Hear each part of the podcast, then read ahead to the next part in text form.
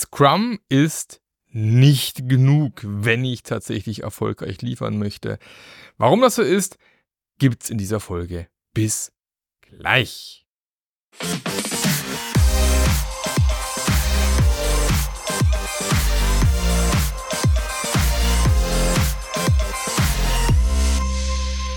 Hallo und herzlich willkommen zu einer neuen Episode vom Scrum Master Journey Podcast. Der Podcast, der dir zeigt, wie du als Scrum Master die Wertschätzung und Anerkennung bekommst, die du am Ende verdienst. Wenn du einen guten Job machst als Scrum Master natürlich. Ähm, und wie du diesen guten Job machst, das erfährst du unter anderem hier. Ja, ich sitze heute mal wieder, wie eigentlich immer in letzter Zeit, in meinem wunderschönen Büro und ähm, hat mich ein bisschen inspiriert. Ist ja nicht immer so einfach, neue Themen zu finden. Ich mache jede Woche hier eine neue Podcast-Folge, liebe Freunde. Und ich würde mich sehr freuen, wenn ihr da ein oder andere mal ab und an mal einen Themenvorschlag reinschickt, weil Themenvorschläge machen mir das Leben leichter. Dann weiß ich, was du hören möchtest. Einfach an markandmarklöffler.eu eine E-Mail rausschicken oder auf meine Webseite marklöffler.eu gehen. Dort einfach übers Kontaktformular was rausschicken. Völlig wurscht oder auf LinkedIn oder auf äh, X, ehemals Twitter. Ich finde den Namen immer noch bescheuert, egal. äh, Twitter spricht ja was schöner wie X. Und ähm, einfach eure äh, Themen rausballern, dann weiß ich nämlich genau, was braucht's noch was möchtet ihr noch hören zum Thema Agilität, Scrum Master und so weiter. Aber klar, natürlich, wir machen hier einen Scrum Master Podcast, aber selbstverständlich geht es hier um alles Mögliche rund um Agilität. Und heute habe ich mir ein schöne, schönes Thema rausgepickt. Scrum ist nicht genug, habe ich es genannt, weil ich auch letzte Woche wieder getriggert worden bin von einem Artikel auf LinkedIn. Da hat jemand äh, auch einer der, wie soll ich sagen, einer der Urväter schon von agilen Methoden, der in den 90er Jahren schon agil unterwegs war, so ein bisschen geschrieben, warum er so ein bisschen traurig ist, dass das ganze Thema Agilität so ein bisschen, naja, immer mehr, hm, wie soll ich sagen, ausgedünnt wird, immer mehr, ja, nicht mehr diesen Themen entspricht, die man eigentlich mal ursprünglich im Kopf hatte.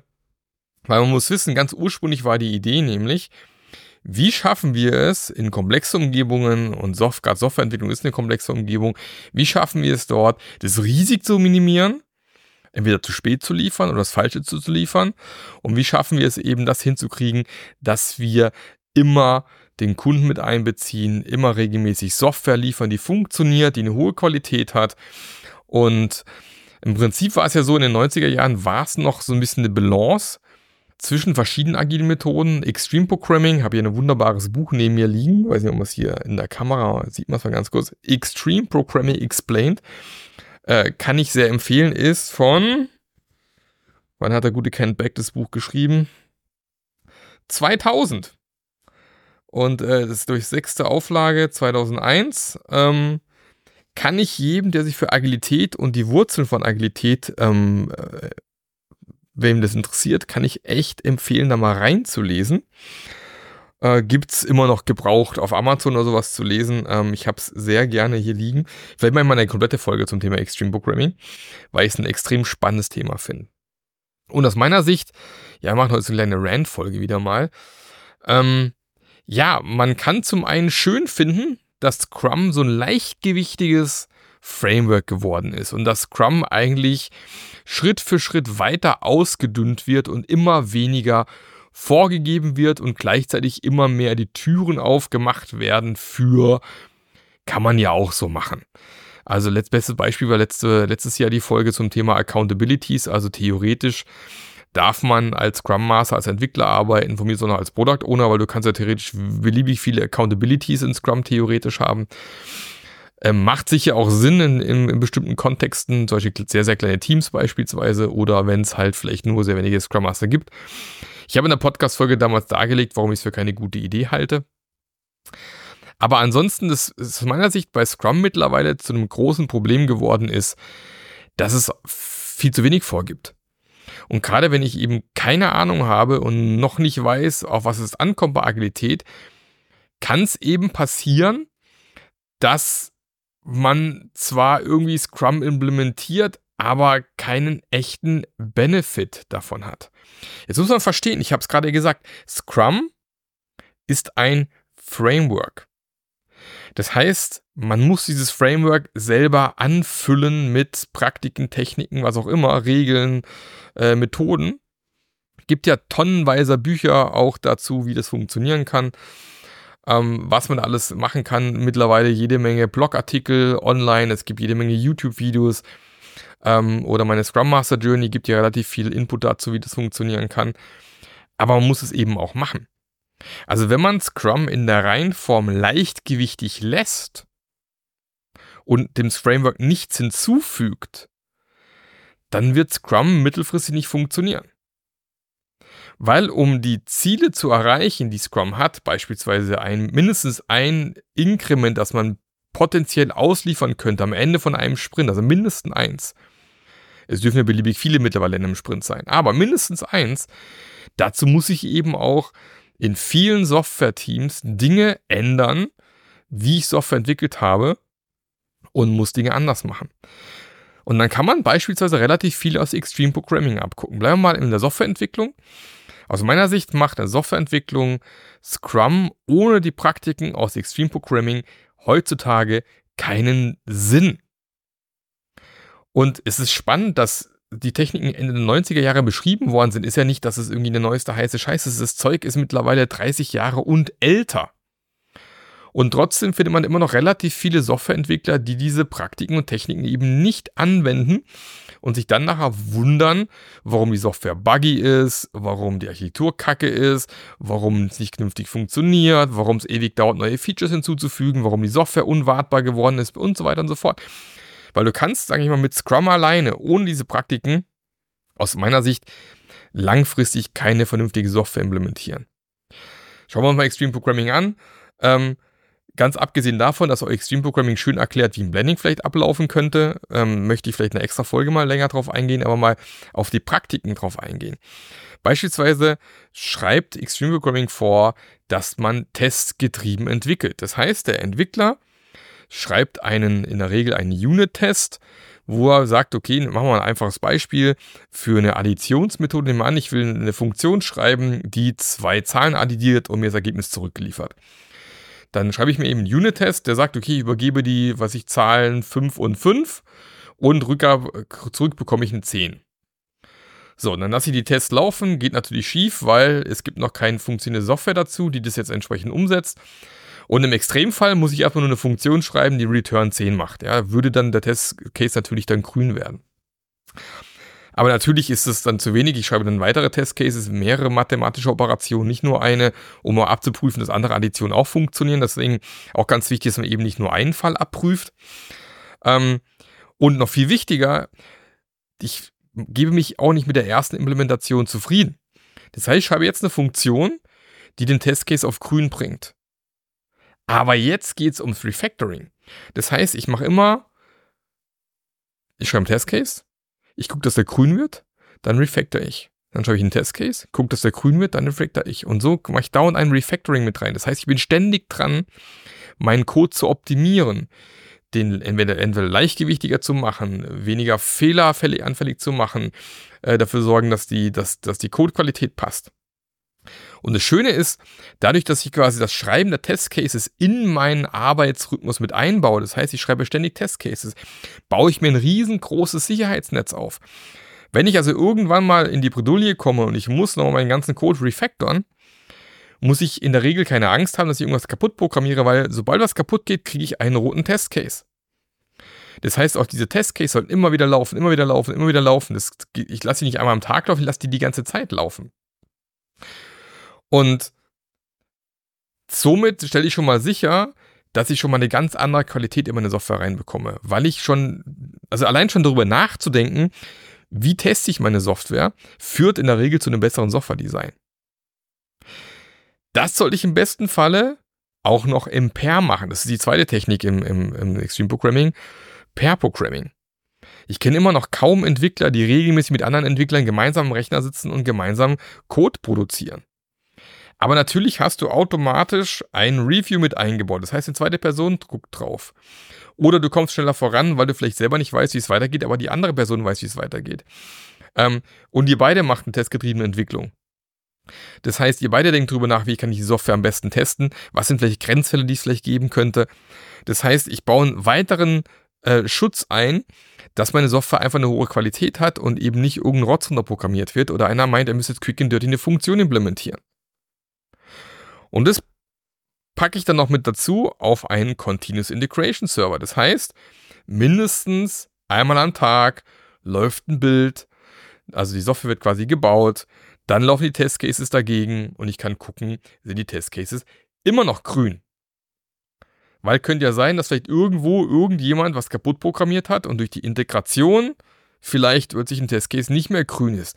Und dann geht es eben auch darum, sofort zu reagieren. Also wenn ihr, das habe ich auch schon mehrfach erlebt, auf einer Continuous Integrations äh, Umgebung, über Tage hinweg Testcases habt, die, die rot sind, dann seid ihr nicht in eurem Feedback Loop kurz genug. Also man muss sich dann sofort darum kümmern, diesen Fehler zu finden, Fehler zu beheben, eventuell auch einen neuen Testcase zu schreiben gleich, damit es gar nicht passieren kann. Ist übrigens auch sowas, wenn ich einen Bug finde in der Software, dass ich mir für diesen Bug auch gleich einen Testcase schreibe, dass ich sicherstelle, dass der Bug nicht wiederkommt. Also wie oft ich schon erlebt habe, dass Leute Software wieder kaputt programmiert haben, die vorher funktioniert hat.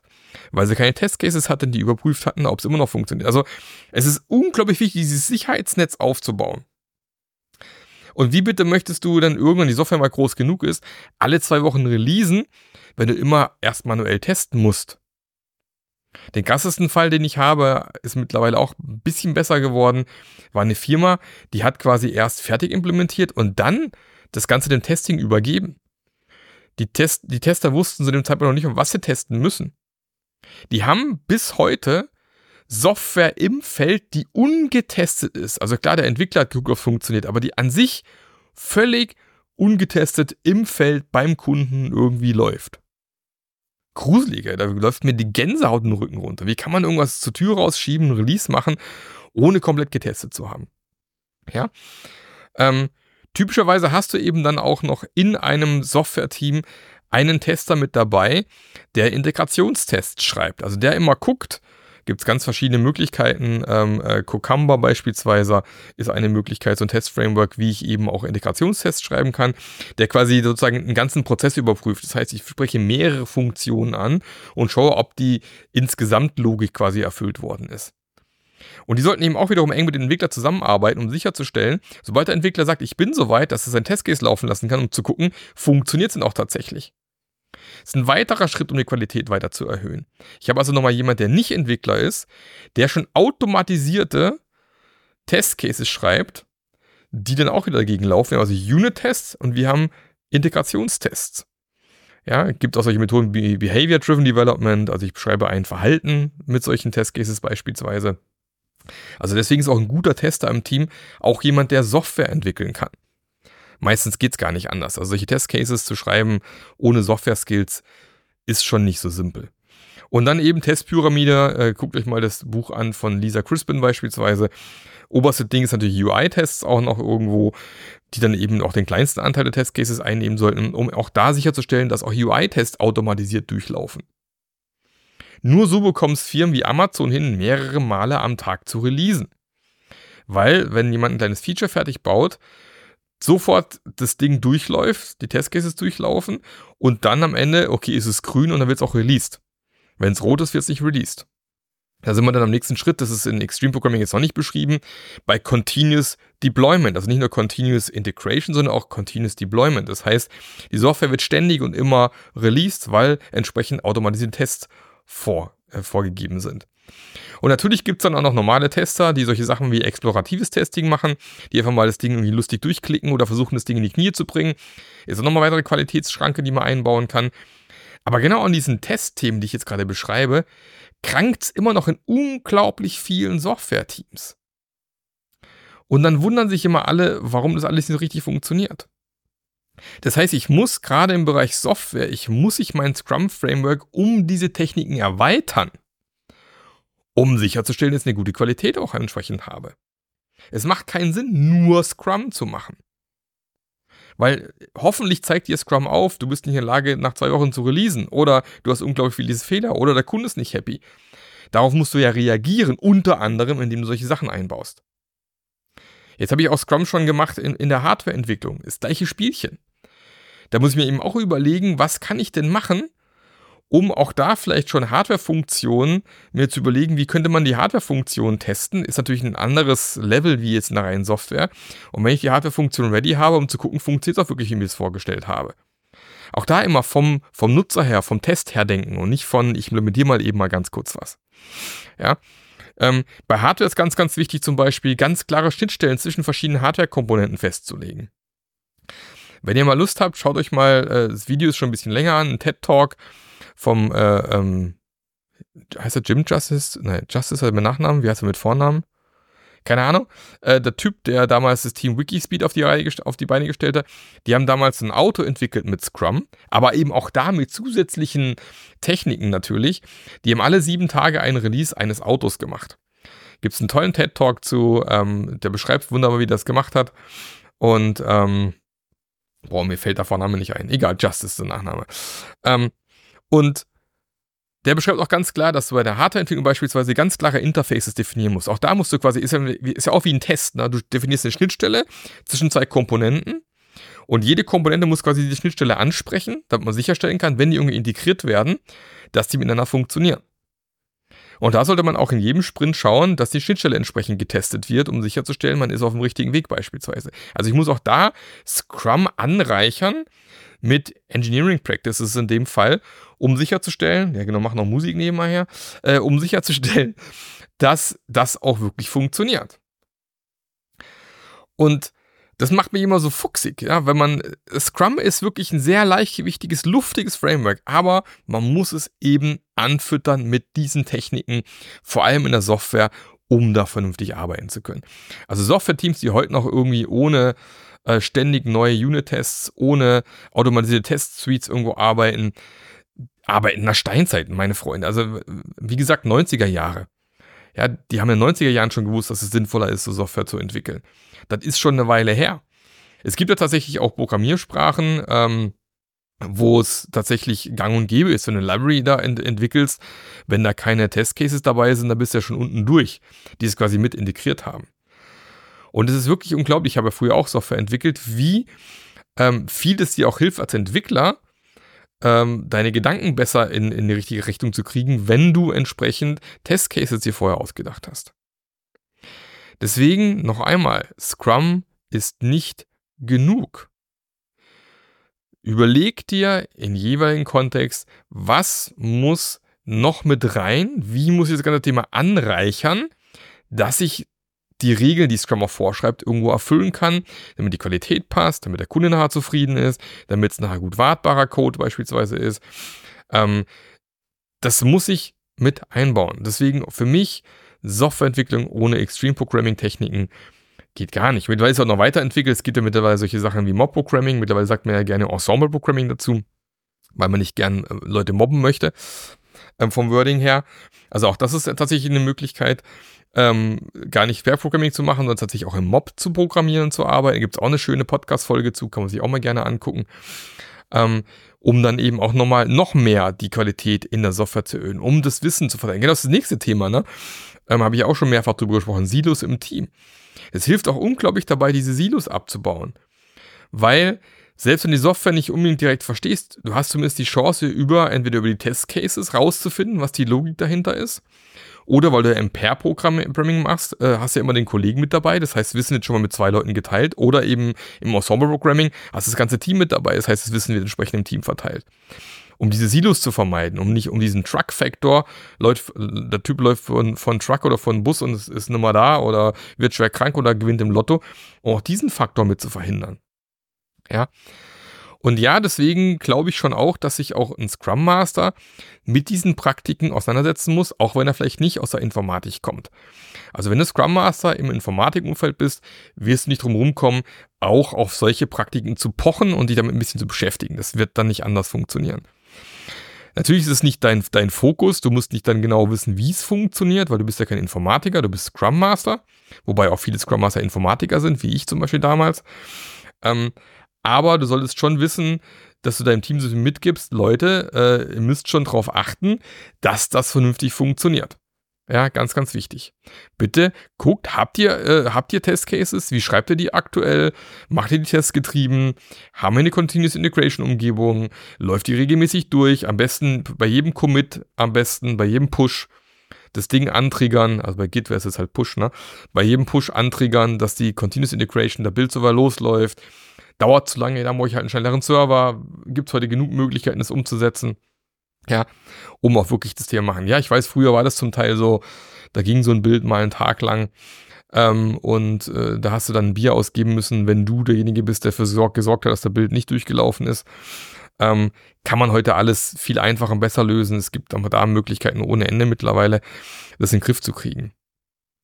Deswegen schaut euch immer an, wo steht ihr gerade und reichert euer Scrum Framework an, bitte. Egal in welchem Kontext ihr es einsetzt und lasst es nicht so nackig, wie es mitgegeben wird. Scrum gibt leider, muss man mittlerweile sagen, leider viel zu wenig vor. Viel zu wenig. Und das nackte Scrum allein reicht nicht. Funktioniert nicht. Es muss angereichert werden. Ihr müsst euch überlegen, wie passe ich das Framework bei mir, bei uns an, dass es funktionieren kann. Und das ist entsprechend auch eine Aufgabe für dich als Scrum Master. Sehr gut. Das mal nochmal dazu, weil am Ende, ganz ehrlich, wir haben es schon drüber gesprochen, am Ende geht es darum beim agilen Arbeiten, es geht ums Liefern. Es geht nicht um Bäume umarmen, es geht nicht um die allerschönsten, geilsten Arbeitsumgebungen, die entstehen quasi im, im zweiten Schritt bestimmt dann auch irgendwann. Es geht darum, dass ihr als Team in der Lage seid, zu liefern und zwar etwas zu liefern, wo der Kunde sagt, jawohl, dafür gebe ich Geld aus. Das ist das ultimative Ziel von agilem Arbeiten und nicht Wohlfühlatmosphäre, Kopfstreicheln und äh, wir haben euch alle lieb und so weiter. Das kommt an zweiter Stelle garantiert auch, wenn es gut funktioniert. Aber es geht ultimativ darum zu liefern. Drum liefern doch endlich mal wieder. Und bitte hört auf, Scheiße zu skalieren. Das ist das nächste Thema. Ja, Skalierung ähm, ist ja alles eine tolle Sache. Und ja, natürlich äh, wird regelmäßig darüber gesprochen, wir sind noch tausend Leute, wir müssen noch irgendwie skalieren. Ja, ist auch richtig. Ähm, ich wette aber auch da würde man wahrscheinlich mit der Hälfte des Teams wesentlich schneller und wesentlich effizienter vorankommen. Also viel hilft viel ist aber so ein Ding, was im, in der Softwareentwicklung leider gar nicht stimmt. Das heißt, wenn ich nicht in der Lage bin, vernünftig Auto zu fahren, dann muss ich nicht glauben, dass ich so einen äh, achtachsigen Truck irgendwie auf der Straße navigieren kann. Ich kann nicht irgendwie einem, der gerade Bobbycar fahren kann, äh, sagen, hier hast du einen Truckschlüssel, fahr mal los. Das wird nicht funktionieren. Ich muss auch erstmal im Kleinen ganze Thema Agilität und Scrum beherrschen, bevor ich mich an Skalierung heranwage. Und heutzutage hat man das Gefühl, dass man mit Skalierung anfängt und sich dann wundert, dass es gar nicht funktioniert. Deswegen lernt doch erstmal Autofahren oder na, dann können wir mal drüber sprechen, einen Transporter zu fahren, dann vielleicht mal den ersten Truck und dann so weiter und so fort, bis man sich an die wirklich großen Sachen mit agilen Methoden rantraut. Gut, soweit dazu. Ich hoffe, es waren ein paar Impulse dabei, die du mitnehmen konntest. Ich werde in den nächsten Wochen mal eine komplette Folge zum Thema Extreme Programming machen, weil es total spannende Ansätze gibt. Man kann extrem viel von Extreme Programming lernen. Auch so ein Thema Blending und solche Sachen, Kunden integrieren und so weiter und so fort. Die Prinzipien, die da hinten dran stecken. Sehr spannend auf jeden Fall, sich mal anzugucken. Ansonsten meine Empfehlung: Extreme Programming Explained, Embrace Change von Kent Beck. Ähm, wunderbares Buch, ist schon ein paar Jährchen alt, ist immer noch eine Perle, viele Impulse mitnehmen kann guck doch mal rein, dann passt es. Ja, und ansonsten, wenn du dich mit anderen Scrum Mastern verknüpfen möchtest, wenn du das Gefühl hast, ich bin hier allein auf weiter Flur in meiner Firma als Scrum Master oder ich habe hier keinen Ansprechpartner oder die anderen Scrum Master nehmen die Rolle nicht ernst, dafür gibt es Gott sei Dank die Scrum Master Journey Community. Hier sind wirklich ausschließlich leidenschaftliche Leute, die Bock haben aufs Thema Scrum Agilität, die Lust haben, ihre Unternehmen zu helfen, die es auch wissen, wie es geht, auch den Chef zu integrieren, zu überzeugen, dass du auch als Scrum Master integriert wirst in Entscheidungsprozesse, nicht nur auf Teamebene arbeitest. Die wissen, wie man Akzeptanz für die Rolle des Scrum Masters schafft. Lernst du unter anderem auch in der Scrum Master Journey selber im Online-Anteil. Das heißt, wenn du Bock hast, wirklich ein geiler Scrum Master zu werden, wenn du wirklich beweisen möchtest, die Scrum Master Rolle wirklich wichtig ist, dann investiere in dich selbst, investiere in deine Weiterentwicklung, komm in die Scrum Master Journey, wir zeigen dir, wie es funktioniert. Und wenn du möchten, wissen möchtest, wie du da reinkommst, einfach unter den Shownotes, Link anklicken, Termin vereinbaren mit mir und dann bekommst du alles an die Hand, um einen geilen Job zu machen. Herzlichen Dank fürs Zuhören Zuschauen. Dir noch einen geilen Tag. Bis zum nächsten Mal. Der Marc. Der Podcast hat dir gefallen? Dann sorge auch du für eine agilere Welt und unterstütze diesen Podcast mit deiner 5-Sterne-Bewertung auf iTunes. Und für mehr Informationen besuche www.marklöffler.eu. Bis zum nächsten Mal.